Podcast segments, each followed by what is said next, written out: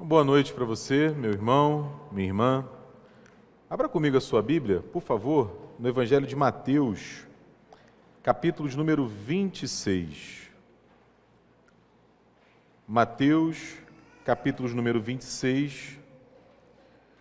Eu farei a leitura dos versículos 1 a 13 e peço que você acompanhe, por gentileza, o texto aí na sua Bíblia. Mateus, capítulo de número 26, versículos de 1 a 13. Diz assim a palavra do Senhor. Tendo Jesus acabado todos estes ensinamentos, disse a seus discípulos: Sabeis que daqui a dois dias celebrar-se-á a Páscoa e o filho do homem será entregue para ser crucificado. Então, os principais sacerdotes e os anciãos do povo se reuniram no palácio do sumo sacerdote chamado Caifás e deliberaram prender Jesus à traição e matá-lo. Mas diziam: não durante a festa, para que não haja tumulto entre o povo. Ora, estando Jesus em Betânia, em casa de Simão, o leproso, aproximou-se dele uma mulher, trazendo um vaso de alabastro cheio de precioso bálsamo, que lhe derramou sobre a cabeça, estando ele à mesa. Vendo isto, indignaram-se os discípulos e disseram: Para que este desperdício? Pois este perfume podia ser vendido por muito dinheiro e dar-se aos pobres. Mas Jesus, sabendo disto, disse-lhes: Por que molestais esta mulher? Ela praticou boa ação comigo, para comigo, porque os pobres sempre os tendes convosco, mas a mim nem sempre me tendes. Pois, derramando este perfume sobre o meu corpo, ela o fez para o meu sepultamento. Em verdade vos digo, Onde for pregado em todo o mundo este evangelho, será também contado o que ela fez para a memória sua. Feche seus olhos, vamos falar com o Senhor mais uma vez. Obrigado, Pai, pela oportunidade que o Senhor nos concede de uma vez mais estarmos na tua casa para juntos celebrarmos ao teu nome. Agora, Senhor, fala ao nosso coração, ilumina a nossa mente, exorta-nos aconselha-nos através do poder, da verdade, da tua palavra. É como nós oramos e agradecemos em nome do teu filho Jesus. Amém, Senhor. Amém. Faz algum tempo, né? na verdade, bastante tempo, e parece que nos últimos dias isso tem se intencionado, que eu tenho, junto com muita gente, pensado no desafio que é priorizar. Priorizar. Né? Vocês sabem, acabei de fazer 39 anos, então esse tempo de aniversário é um tempo que a gente fica meio reflexivo, não é? pensando no que já passou, pensando no que está vindo para frente. Aí sempre tem aquele irmão, aquele amigo, aquela amiga que chega e fala: É, Diego, está chegando no Zenta. Está né? Tá chegando 39, 40. Né? E um outro mais, é, é, vamos dizer assim, mais amável, não é mais amável, presbítero Ezequiel. Vai agora, Diego, é ladeira abaixo, é? Ladeira, daqui para frente é ladeira abaixo. Vai menos para frente e mais para trás. É nesse tipo, assim, esse tipo de comentário que levanta a gente. Né? que levanta a gente, que traz assim um certo ânimo, uma certa alegria. E é o tipo de situação que a gente fica pensando, não é? O que, que eu estou fazendo com o meu tempo?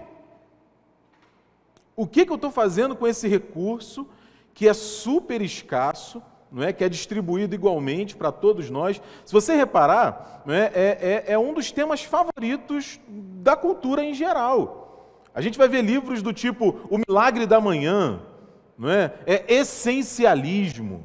Como fazer mais com menos? Como fazer mais em meio tempo? Ou seja, essa é uma preocupação geral.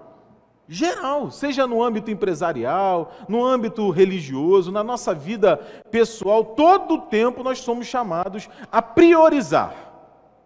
A priorizar. E a pergunta que eu e você precisamos fazer hoje, agora, é: o que será que nós estamos priorizando?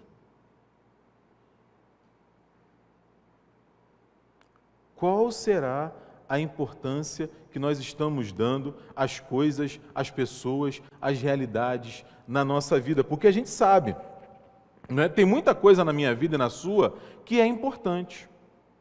Que é importante. Mas a gente sabe também que há algumas coisas, algumas pessoas, algumas situações que são essenciais. E qual é a distinção que eu estou fazendo aqui para eu me fazer entender? Essencial é aquilo que eu não posso abrir mão. Essencial é aquilo que, se eu perder, minha vida diminui. Essencial é aquilo que, se eu abrir mão, se me fugir, não tem mais como recuperar. E a dificuldade da gente está exatamente em discernir. E aí valorizar da maneira correta aquilo que é importante e aquilo que eu estou chamando aqui de essencial. O texto diante de nós nessa noite nos ajuda a pensar um pouco sobre isso também. Quando a gente encontra Jesus, outras personagens. Então, como a gente sempre procura fazer aqui, ah, vamos tentar entender um pouco mais o texto, com um pouco mais de detalhe, e aí, com a graça de Deus, recolher dele algumas das suas lições. Peço que você mantenha a sua Bíblia aberta aí, a gente vai dar uma olhada nesse capítulo de número 26. Primeiro, você reparou aí aonde nós estamos. A gente está no finalzinho do Evangelho de Mateus, é o capítulo de número 26. O texto fala que logo dali a dois dias vai começar a Páscoa em Israel. Ou seja, Jesus está caminhando para ser crucificado, caminhando para ser morto. E mais uma vez ele vai comentar isso com os seus discípulos. Ao longo do próprio Evangelho de Mateus, ele já fez isso algumas vezes. Ele está chamando a atenção deles. Gente, ó, eu vou para Jerusalém. Gente, ó, eu vou ser entregue. Gente, ó, eu vou morrer. As coisas não são exatamente como vocês estão imaginando. Então se preparem. Isso da perspectiva de Jesus e da perspectiva dos discípulos. O momento é esse. Da perspectiva do povo em geral, é a Páscoa. É a Páscoa. Uma das maiores festas de Israel um dos tempos mais poderosos na vida daquele povo. A memória, a lembrança da libertação, da salvação, da ação de Moisés, a abertura do mar, as maravilhas de Deus no Egito, algo que calava fundo no coração do povo. Então, para Jesus era um tempo especial, para o povo era um tempo especial, para os discípulos era um tempo especial. E aí, no meio de tudo isso, o texto é muito interessante, né? Jesus está conversando com os discípulos, de repente pula para uma cena em que Jesus está com uma mulher, está no, na casa do Simão, o leproso, comendo, bebendo, celebrando, confraternizando. Paralelo a isso, os religiosos estão fazendo o quê? Tramando a morte de Jesus. Paralelo a isso, eles estão tramando a morte de Jesus. Surge essa mulher, então, nesse jantar. E é interessante porque o Evangelho de João, lá no capítulo 11, no capítulo 12, vai dizer que essa mulher é a Maria, irmã da Marta e a irmã do Lázaro. Não é? é essa mulher, essa Maria. Ela entra na casa e faz esse, esse ato aqui extravagante. Extravagante quebra aquele vaso, derrama sobre Jesus num ato de adoração, num ato de celebração. Ela é elogiada por Jesus, porque ele, ela está preparando ele para o seu sepultamento, mas é recriminada pelos discípulos. Interessante que a gente acha, é, pelos, pela leitura dos outros evangelhos, que é só o Judas que recrimina ela, mas não é só o Judas. Todos os discípulos, como diz o texto, recriminam ela a gente esperava que ela fosse elogiada, né? mas os discípulos a recriminam. E é interessante, veja comigo, o motivo que eles utilizam para recriminá-la, ele é um motivo plausível, não é verdade?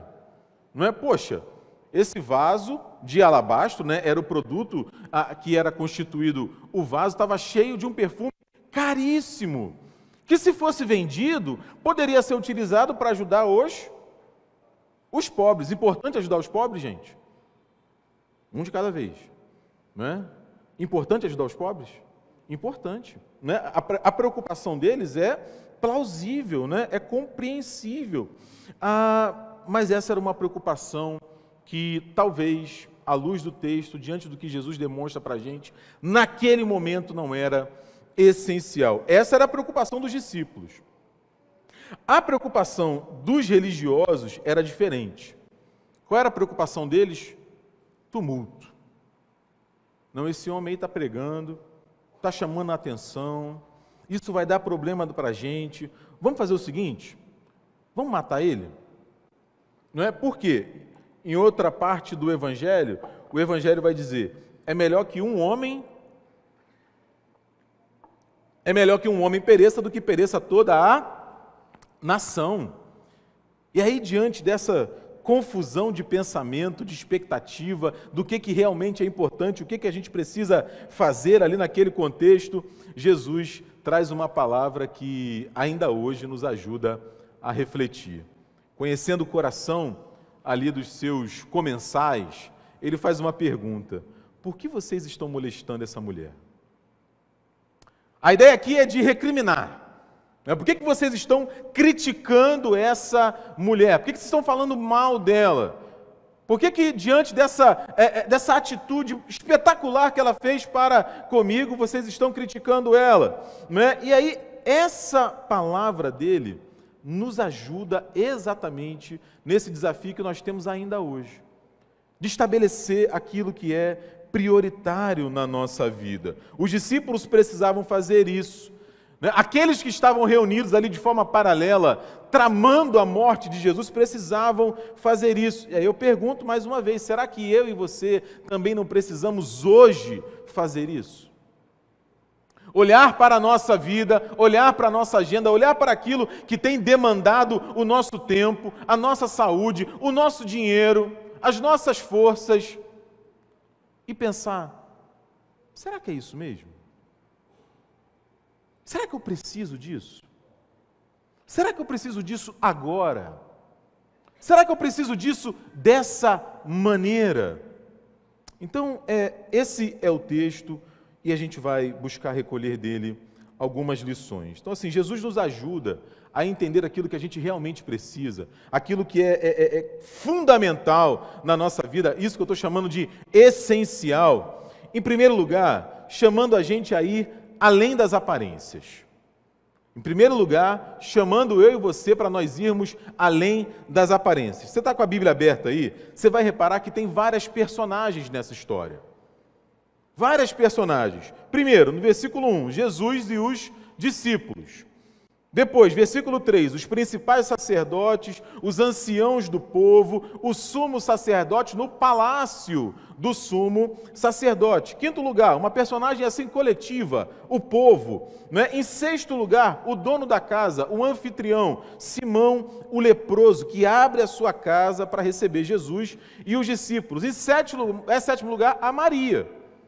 A Maria, agora a gente sabe que é a Maria, a mulher. E no versículo 9, outros, outro personagem que eu estou chamando aqui de coletivo também, que são os pobres. Perceba, perceba, na leitura do texto, os pobres, Simão, o povo, eles não têm voz.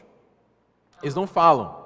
Eles não falam. Eles são citados, né? ainda que de modo sucinto, de modo rápido, né? mas outros personagens nós, nos dão, o texto nos dá quais são as prioridades deles. Eu até já adiantei aqui para você. Você reparou? A prioridade dos religiosos é não causar tumulto entre o povo. Não, não, não pode ter tumulto entre o povo. Nós não podemos ter tumulto com Roma. Nós não precisamos dos centuriões, dos soldados romanos pegando no nosso pé por conta de uma confusão religiosa. Como que a gente resolve isso? Matando esse nazareno. E é interessante, porque eles estão reunidos assim numa espécie de concílio. São os principais sacerdotes, o próprio sumo sacerdote, que a gente imagina quando esses homens, quando pessoas religiosas se reúnem, se reúnem para quê? Se reúnem, eu, eu, gosto de imaginar isso, né? se reúnem para orar, se reúnem para ler a Bíblia, para estudar a palavra de Deus, para pensar como podem ser bênção para as outras pessoas. Não, a prioridade deles é planejar a morte de Jesus. Não passa pela cabeça deles que esse homem, vai que ele é o Messias. Vai que ele é, de fato, um profeta de Deus. Não, não, não, não.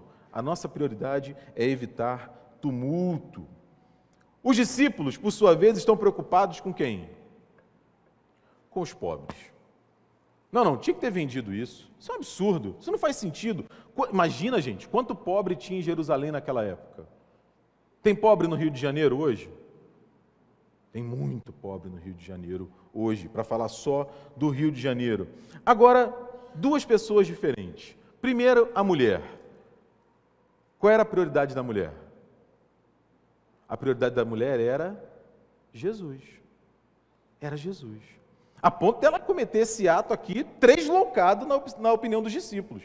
Né? Derramar sobre Jesus aquele óleo preciosíssimo. E Jesus, como a gente vai ver, ele está preocupado com muita coisa. Com muita coisa. Mas ele está preocupado com uma coisa de cada vez. Isso aqui é muito legal. Mas vamos continuar, porque o tempo passa e as dificuldades, elas continuam. Elas continuam. Nós estamos a dois mil anos de distância daquele evento. E ainda hoje, pode ser que eu, pode ser que você, estejamos preocupados, por exemplo, com a manutenção do nosso poder seja ele qual for, com a manutenção do nosso poder, com a manutenção do nosso status, com a manutenção da nossa influência, com a, nossa, com a manutenção da nossa capacidade de influenciar e de controlar os outros. Porque não é mais ou menos essa a preocupação dos religiosos, gente? Não, não, esse homem está chamando muita atenção. Não, não, esse homem está começando a ganhar seguidores. O povo está dizendo que ele ensina, mas ele não ensina igual a gente. Ele ensina com autoridade. Ninguém nunca falou como esse homem fala. Que homem é esse? Que até o vento e o mar obedecem a ele. Não, não, não, não. Não, não, não, não. Ainda hoje, nós temos essa preocupação. Não, não. Se isso acontecer, como é que eu fico? Se alguém fizer isso, como é que fica a minha posição? E a minha reputação? O que, que vão pensar de mim? Se ela parece mais do que eu, se ele faz mais do que eu. Ainda hoje, gente, a gente está preocupado com isso. A gente está preocupado com dinheiro. Ou a gente não está preocupado com dinheiro? Em ganhar dinheiro, em não desperdiçar dinheiro, não perder dinheiro, em acumular dinheiro. A gente deixa de dormir para ganhar dinheiro. A gente perde a nossa saúde para ganhar dinheiro, mais dinheiro, mais dinheiro, mais dinheiro. E muitas vezes a gente coloca algumas desculpas, como os discípulos colocaram aqui. Mas daqui a pouco eu volto nisso. A gente está preocupado com as nossas próprias convicções. Você reparou? O Mateus ele dá uma pista para a gente, porque os, os religiosos eles estão planejando. Eles estão planejando matar Jesus como? A traição. Quem é que vira uma personagem principal nessa traição? O Judas. O Judas. Qual era a preocupação do Judas? O que, que era essencial para o Judas a ponto dele trair Jesus? Os pobres aqui surgem como uma preocupação importante. Então, assim, veja, gente, aparência, reputação, né, a, a, e tudo isso aqui, aquele pessoal começa a incorrer num erro que Jesus e Maria né, parecem ter superado. Maria, pelo menos aqui, não é? e aí eu me lembrei do Pequeno Príncipe. Sempre quando eu penso nesse, nesse tema, eu me lembro do Pequeno Príncipe. Lá pelas tantas, ele vai, a, ou melhor dizendo, a raposa diz para o Pequeno Príncipe: Eis o meu segredo. É muito simples, só se vê bem com o coração. O essencial é invisível aos olhos. Não parece que com Maria e com Jesus foi assim também? Maria, ela vai além das aparências, como percebe Jesus. Todo mundo vê Maria desperdiçando. Jesus vê Maria fazendo o quê? Ungindo ele para o seu sepultamento. Você vai se lembrar, só um pequenino parênteses aqui. É, João capítulo 21, João não, perdão, Lucas capítulo 21, as mulheres vão até o sepulcro. Fazer o que de manhã? Preparar o corpo de Jesus. Embalsamar o corpo de Jesus. Não deu tempo depois da crucificação. E aqui Jesus está falando isso. Ela está preparando o meu corpo para o meu sepultamento. Ela foi além da aparência. Jesus ele vai além da aparência, porque eles estão na casa de quem, gente? Simão, o leproso.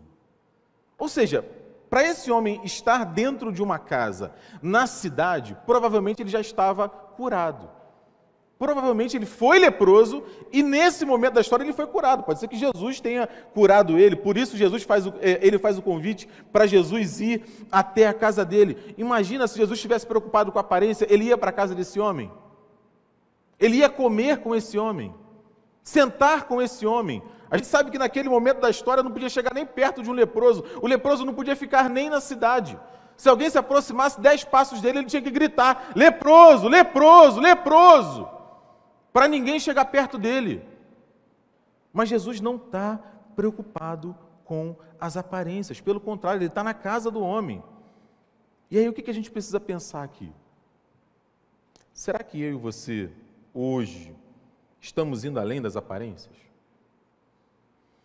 Será que eu e você, hoje, estamos preocupados nas nossas relações, nas nossas relações uns com os outros, na nossa relação com Deus, apenas em fazer um teatro? Como se dizia aqui no Brasil e virou né, um adágio popular, só para o inglês ver. Só para o inglês ver. Será que a gente está preocupado apenas com o nosso status, com o que eu vou ganhar se eu fizer isso?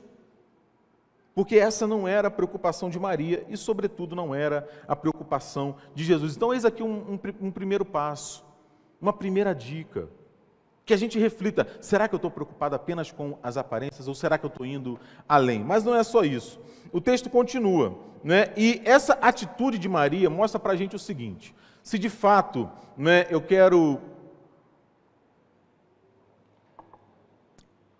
ir além e aprender o que é essencial para a minha vida, eu preciso estar disponível. Eu preciso estar disponível. Porque veja, gente, o versículo 7 mostra que Jesus está assentado à mesa. Ele está comendo com os discípulos, ele está confraternizando. Chega Maria com aquele perfume, derrama sobre ele. E aí, a gente pode combinar uma coisa aqui? Maria, temos aqui uma xará da Maria. Né? Podemos combinar uma coisa aqui? A Maria, por exemplo, ela poderia ir até lá e simplesmente comer e beber com Jesus? Podia? Podia ou não podia? Podia. Ela podia, por exemplo, ir na cozinha e trazer um copo d'água para Jesus? Podia ou não podia? Podia, podia. Podia dar um beijo em Jesus, um abraço em Jesus? Podia. Estava tudo bem. Estava tudo bem. Aliás, essa é a discussão lá do Pedro com Ananias e com a Safira. Lembra disso, lá em Atos capítulo 5? Eles perguntam, ele pergunta para os dois: o campo não era seu?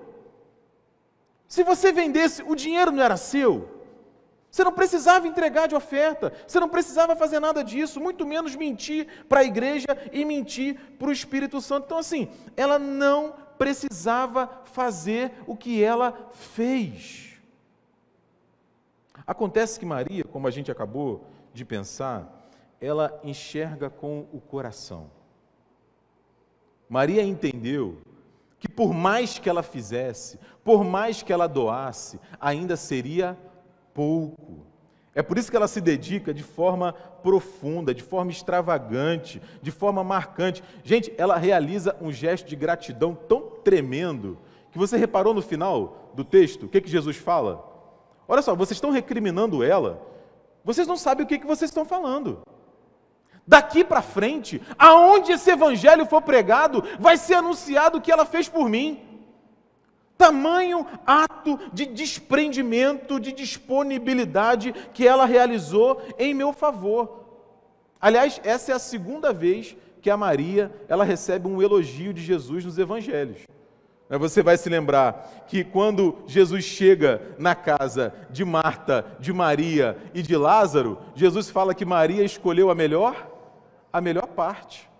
Porque Marta estava ali preocupada com os afazeres, preocupada em atender bem, preocupada em receber bem, mas Maria está preocupada em estar aos pés de Jesus, ouvindo o que Jesus tem para dizer, aprendendo o que ele tem para ensinar. Então, assim, segundo o próprio Jesus, ela escolhe a melhor parte. Por quê, gente? Aqui, é, pensando no nosso texto, em tudo isso que a gente está falando, ajudar os pobres, não desperdiçar recursos, fazer bem aqueles que necessitam, tudo isso é importante.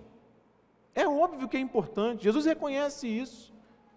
Agora, essencial é reconhecer a presença de Jesus. Essencial é reconhecer que Jesus está diante de nós evitar confusão, evitar tumulto, evitar uma multidão ensandecida, evitar uma guerra. Para qualquer administrador é importante, é óbvio que é importante. Agora, fazer isso às custas da morte de Jesus.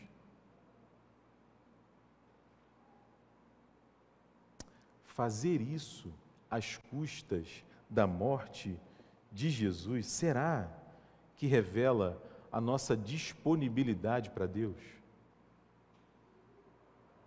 E aí eu pergunto mais uma vez: será que a gente está disponível para Deus? Será que a gente está percebendo que Jesus está por perto? Você reparou que a casa do Simão o leproso era em Betânia, era onde morava Maria, Marta e Lázaro. Ela ouviu dizer que Jesus estava lá, eu tenho que ir até ele. Eu tenho que agradecer mais uma vez o que ele fez por mim, pela minha irmã, pelo meu irmão. Será que, como a Maria, aquilo que nós temos, aquilo que nós somos, os nossos bens, a nossa imagem, a nossa reputação, o nosso tempo, as nossas habilidades, será que tudo isso está disponível diante de Deus? A gente acabou de cantar aqui. Nunca me deixes esquecer que tudo que eu tenho, tudo que eu sou, vem de quem? Não, da minha beleza, da minha capacidade, dos dons e talentos extraordinários que eu tenho e que pela minha força de vontade eu multipliquei.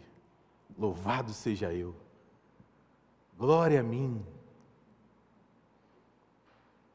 Difícil, gente. A gente precisa pensar sobre isso, não é? E finalmente, para a gente pensar, e além das aparências, disponíveis para Deus, com aquilo que temos, com aquilo que somos, eu quero voltar naquilo que eu falei agora há pouco, um pouquinho. Para a gente ir por esse caminho aí, para entender aquilo que é essencial na nossa vida, a gente tem que aprender, gente. E aí, desculpa o clichê, mas é verdade. E talvez seja por isso que seja clichê, não é? A gente tem que aprender a viver cada momento, um de cada vez. Olha o texto aí de novo, por favor. Versículo 2: Sabeis que daqui a dois dias celebrar-se-á a Páscoa, e o filho do homem será entregue para ser crucificado. Ele vai morrer dali a dois dias. Versículo 6: Ora, estando Jesus em Betânia, em casa de Simão o leproso, ele está à mesa. Gente, é, é, é muito desconcertante isso aqui. Vou perguntar, não responde não. Se você soubesse que ia morrer daqui a dois dias, daqui a dois dias você sabe que você vai morrer. Eu sei que eu vou morrer. O que você vai fazer?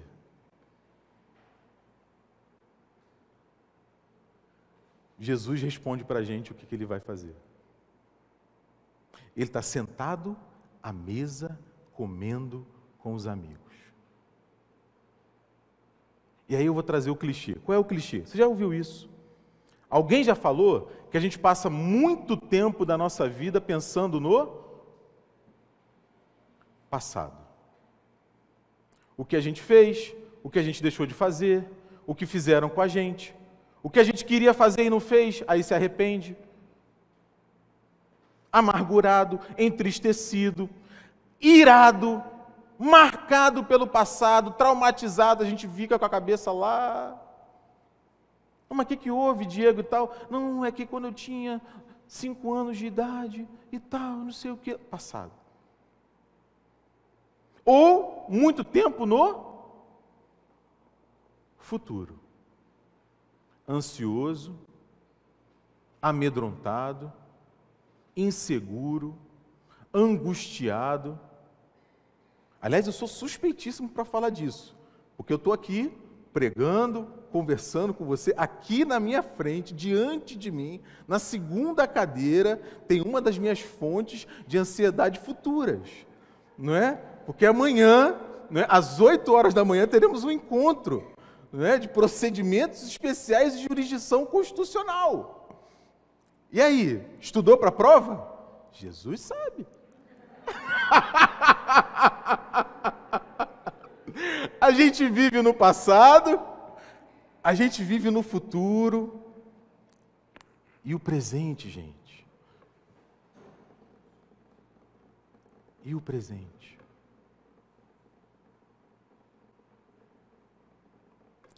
Você sabe que eu tenho dois filhos que estão aqui, né? Um deve chegar daqui a pouco. Já chegou? Está dormindo? Nem vi.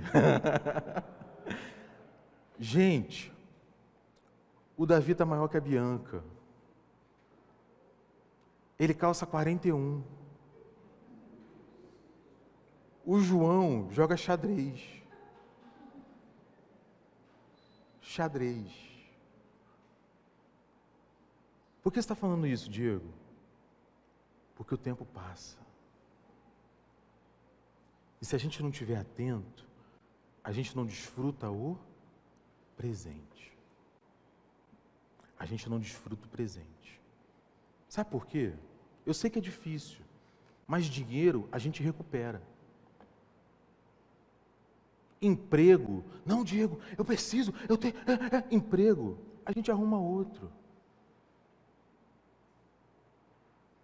Agora, saúde, tempo, estar com quem a gente ama, é irrecuperável. É irrecuperável. Aí eu volto para Jesus. Jesus vai morrer daqui a dois dias. Ele vai ser crucificado, ele vai ser morto. Ele tinha que fazer igual o Jonas, pegar um navio e ir para Tarsis. Não, gente. Ele está numa cidade a 10, 20 quilômetros de Jerusalém, sentado com os amigos, comendo conversando, gastando tempo com aqueles homens, com aquelas mulheres que ele viveu nos últimos três anos. Ele está pronto para receber um presente de uma amiga que sabe que nunca vai ser suficiente. Nunca vai ser suficiente, ele recebe aquele presente com gratidão. Então, assim, Jesus está mostrando para a gente a viver aquilo que é essencial e a viver uma coisa de cada vez. Então, eu pergunto aqui para mim e para você? Com que você está gastando o seu tempo? Vamos aprofundar mais um pouquinho. Cadê aqueles que você ama? Que são essenciais na sua vida? Que se faltarem, a sua vida fica menor. Quanto tempo você não senta com eles para comer, para beber, para rir, para se alegrar, para chorar, para lembrar? Porque Jesus está fazendo isso dois dias antes de morrer. E aí a gente gosta de dizer: não, eu sou muito ocupado. Não, eu não tenho tempo. Não, eu tenho que trabalhar. Não, Diego, tem os pobres. Muita gente depende de mim. Ok, ok. Mas será que é isso mesmo? Só você pode dizer, só eu posso dizer. E aí, nesse sentido, Jesus é um exemplo fantástico para a gente. Cada coisa no seu lugar, uma coisa de cada vez. Porque Ele sabe o que é essencial. E esse é o desafio que está posto diante de nós. É? Jesus e Maria, eles caminham bem aqui. É? Jesus, claro, sempre, lembrando a gente que para decidir, para discernir aquilo que realmente vale a pena na nossa vida, primeiro a gente precisa ir além da aparência, olhar para o coração. Segundo, estar disponível. Estar disponível com o nosso tempo, disponível com os nossos bens, Disponível para Deus em primeiro lugar, disponível para o nosso próximo, e em terceiro lugar, nos dedicarmos àquilo e àqueles que de fato vale a pena. E isso na minha vida só eu posso discernir. Na sua vida só você pode discernir. Então que Deus nos ajude. Que Deus nos ajude. Porque hoje, mais uma vez, Ele está convidando a mim e a você a, a, perdão, a participar da mesa com Ele. Que Deus te abençoe, meu irmão e minha irmã, e que a palavra dele fale mais ao seu coração. Amém?